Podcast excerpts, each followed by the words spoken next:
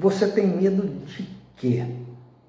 O que é que lhe traz mais medo em sua existência humana? É sobre isso que nós falaremos no tema Sem Medo, dentro da proposta Inspiração para Viver.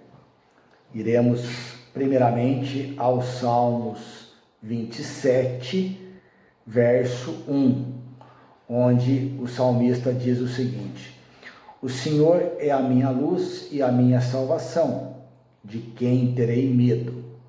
O Senhor é a fortaleza da minha vida. A quem temerei?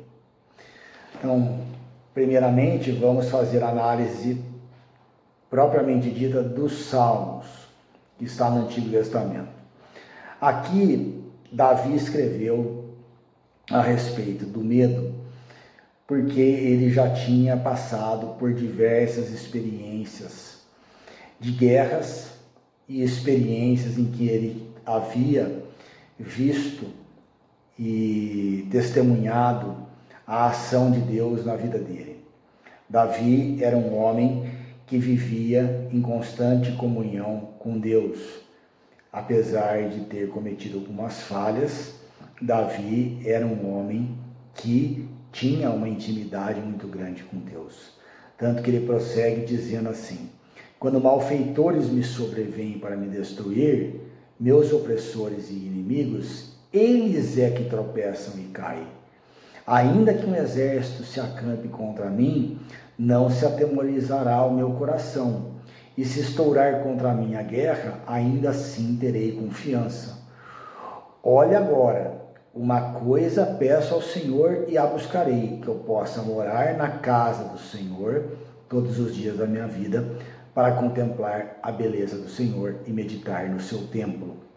Aqui Davi não está falando propriamente da igreja física. A igreja física tem uma importância muito grande de comunhão, de ministração da palavra, mas aqui ele está falando do templo enquanto é, o corpo dele, como Jesus falou: Eu destruirei este templo e reconstruirei em três dias. Aqui ele está falando do templo, letra maiúscula, podem perceber, que é a casa do Senhor, letra maiúscula também, ou seja, a, o Espírito Santo na vida dele. Então, é, vamos pensar no seguinte: se nós estivermos sendo assaltados, ou se nós estivermos passando uma dificuldade financeira ou com uma doença, nós não teremos medo? Sim, teremos medo. Claro que nós teremos medo. É, quem ousaria dizer eu tenho confiança total, eu confio plenamente? É, se falar isso é porque ou está louco ou porque está é, tá mentindo. Porque o medo ele é um mecanismo de defesa criado por Deus para o nosso próprio bem, para que nós não possamos fazer coisas indevidas.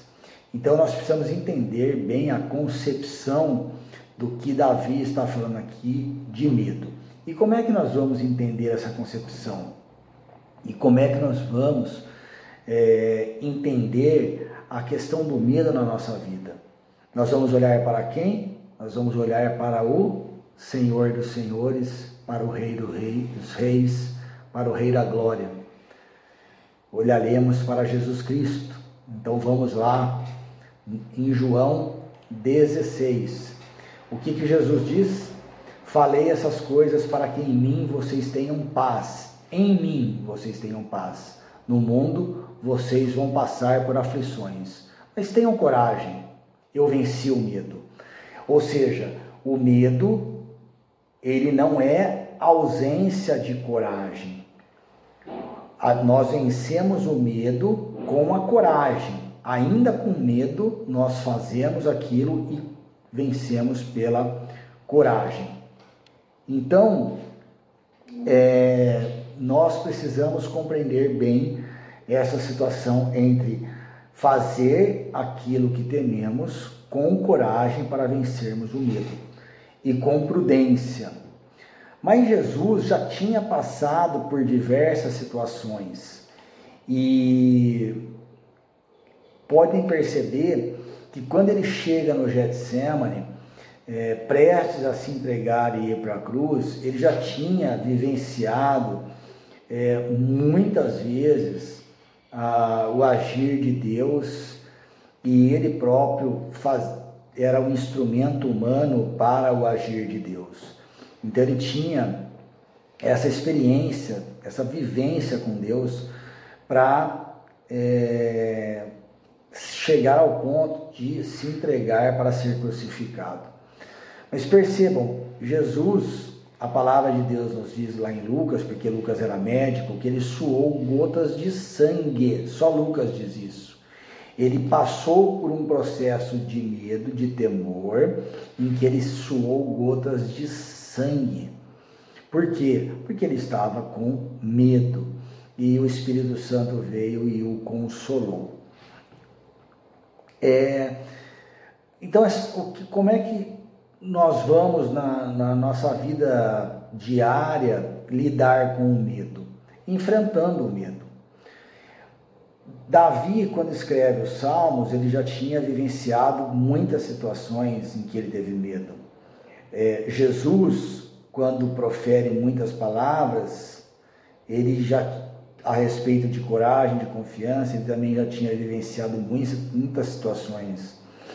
Vejam, é, a própria história de Eliseu e do garoto que o acompanhava, que Eliseu faz com que o garoto visse o exército de anjos, mas só Eliseu poderia fazer com que o garoto visse, porque ele tinha uma intimidade com Deus de anos e anos.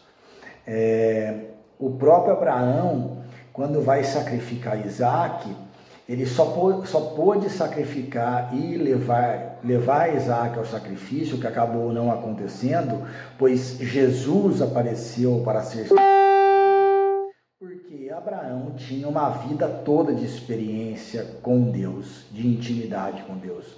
Então, o que é, nós precisamos meditar e nos convencer é que só há uma forma de nós vivermos administrando bem o medo. É a intimidade com Deus, é a experiência com Deus. Por isso, a igreja fisicamente se faz tão importante, a comunidade se faz tão importante, porque são nesses ambientes que Deus normalmente se manifesta com maior poder e com maior glória para mostrar ao povo e dar o seu próprio testemunho de que Ele é o Deus e de que nele nós temos toda a confiança. Lembrem que é, o que é que o que é que é, está lá em Mateus 10, 28. Não temam os que matam o corpo, mas não podem matar a alma. Pelo contrário, temam aquele que pode fazer perecer no inferno tanto a alma quanto o corpo. Quando nós estamos em Deus, nós não precisamos ter medo, pois a nossa eternidade está resguardada. O medo ele é apenas um elemento temporário de existência nesta terra e que será extirpado na eternidade. A convivência e a intimidade com Deus é que faz com que nós tenhamos uma boa administração de nossas emoções, afastando este medo que é tão mal compreendido pelas pessoas que não possuem o Espírito Santo. Teremos medo? Sim, mas Jesus venceu e com ele nós vencemos também. Deus abençoe em nome de Jesus. Tchau, tchau.